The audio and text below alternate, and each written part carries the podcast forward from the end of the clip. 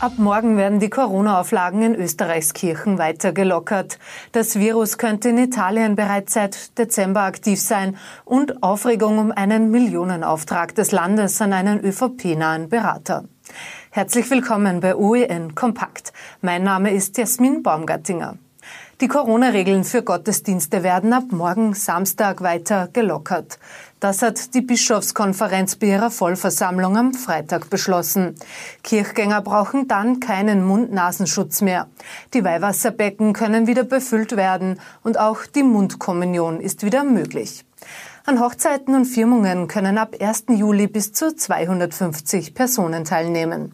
Der Ein-Meter-Abstand gilt aber auch in Kirchen nach wie vor hat das Land Oberösterreich einem ÖVP-nahen Berater und Wahlkampfhelfer in der Corona-Krise einen Millionenauftrag zugeschanzt?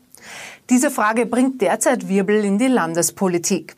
Fakt ist, dass der Unternehmer den Zuschlag für die Bestellung von Covid-19-Schutzausrüstung für 4,5 Millionen Euro ohne Ausschreibung bekommen hat. Die SPÖ kritisiert die Vorgehensweise. Gesundheitsreferentin Christine Haberlander von der ÖVP verteidigt den Deal. Es sei wichtig gewesen, rasch Quellen zu nutzen, die Zugang zu qualitätsvollen Produkten haben. Trotz des Corona-bedingten Shutdowns hat es laut Kreditreform in diesem Jahr bisher weniger Firmenpleiten gegeben als im ersten Halbjahr 2019. Und zwar gleich um mehr als ein Viertel weniger. Noch stärker sind die Insolvenzzahlen in Oberösterreich gefallen. Hier sind die Pleiten um ein Drittel zurückgegangen. Österreich hat von einer britischen Forschungsgruppe Bestnoten für seine Krisenbewältigung in den vergangenen Monaten erhalten. 21 OECD-Staaten haben die Forscher verglichen und dabei Faktoren wie die Anzahl der Tests, die Todesfälle und die Gesundheitsversorgung untersucht. Deutschland liegt mit Österreich gleich auf. Nur Neuseeland hat noch besser abgeschnitten. Schlechte Bewertungen hat es hingegen für Belgien, Italien, Spanien und Großbritannien gegeben. Das neuartige Coronavirus hat sich in Italien offenbar viel früher ausgebreitet als bisher angenommen. Das Virus ist in Abwässern der norditalienischen Großstädte Mailand und Turin im Dezember, in Bologna im Jänner nachgewiesen worden, wie das Nationale Gesundheitsinstitut mitteilt. Wie das Virus dorthin gekommen ist, ist noch nicht bekannt. Offiziell festgestellt worden war der Coronavirus-Ausbruch in Italien erst Mitte Februar. Am Freitag hat der Videogipfel der EU-Staats- und Regierungschefs zum Corona-Wiederaufbauplan begonnen. Sie haben vor allem über den Entwurf des Aufbaufonds Next Generation EU debattiert, der 750 Milliarden Euro umfassen soll. Eine Einigung wird erst bei einem persönlichen Treffen im Juli erwartet. Und die wird schwer zu erzielen sein.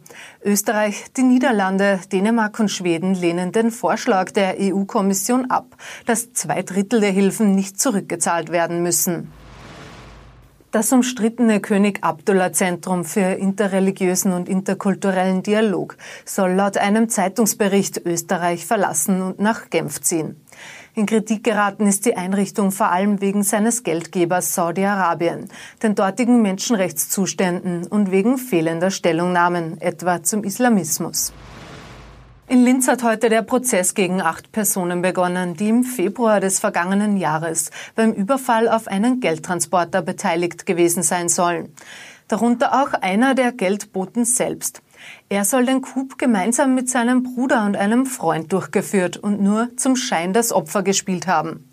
Die drei und weitere Familienmitglieder als Komplizen haben bei dem Überfall knapp 2,2 Millionen Euro erbeutet. Die Angeklagten bekennen sich heute allesamt nicht schuldig. Ein Urteil wird am 3. Juli erwartet. 5000 Jobs wackeln bei der angeschlagenen deutschen Warenhauskette Karstadt. Jedes dritte der 172 Warenhäuser in Deutschland soll geschlossen werden. Zusätzlich will das Unternehmen noch 20 Filialen von Karstadt Sports zusperren. Ab Mitte März sind wegen des Coronavirus alle Vorstellungen im Linzer Landestheater abgesagt worden. Seit Mittwoch läuft zumindest wieder ein Notbetrieb. Im Herbst will das Theater aber wieder voll durchstarten. 38 Neuproduktionen, darunter 10 Uraufführungen, erwarten das Publikum in der Saison 2020-21. Das Motto für die neue Spielzeit, das schon vor der Krise gewählt worden war, lautet Freiheit. In den zurückliegenden Wochen und Monaten war es möglicherweise tatsächlich medizinisch oder gesellschaftspolitisch notwendig, aber geradezu schockierend auf der anderen Seite, wie viel von dem, was wir unter bürgerlichen oder gesellschaftlichen Freiheiten verstanden haben, aufzugeben war. Das heißt, äh, es war erschreckend, wie fast in vorauseilendem Gehorsam selbstverständliche Freiheiten verloren gegangen sind. Neun Opernproduktionen sind geplant, darunter Beethovens Fidelio und Mozarts Figaros Hochzeit. Unter den sechs Musical-Produktionen findet sich die deutschsprachige Erstaufführung von Wie im Himmel. Im Sektor Tanz werden die wegen der Corona-Pandemie abgesagten Produktionen Cinderella und Credo nachgeholt. Das Schauspiel beginnt die neue Spielzeit am 25. September mit Gefährliche Liebschaften. I Just Wanna Live. Mit diesem Protestsong gegen rassistische Polizeigewalt hat Kedron Bryant einen Internethit gelandet. Mehr als drei Millionen Menschen haben den Song geliked. Jetzt hat der Zwölfjährige einen Plattenvertrag bei Warner Brothers bekommen. Das Lied wird schon am heutigen Freitag veröffentlicht. Mit den Einnahmen sollen Afroamerikaner in den USA gefördert werden. Damit verabschiedet sich das Team von OEN TV für heute. Wir sind am Montag wieder mit einem aktuellen Nachrichtenüberblick für Sie da und wünschen bis dahin ein erholsames Wochenende.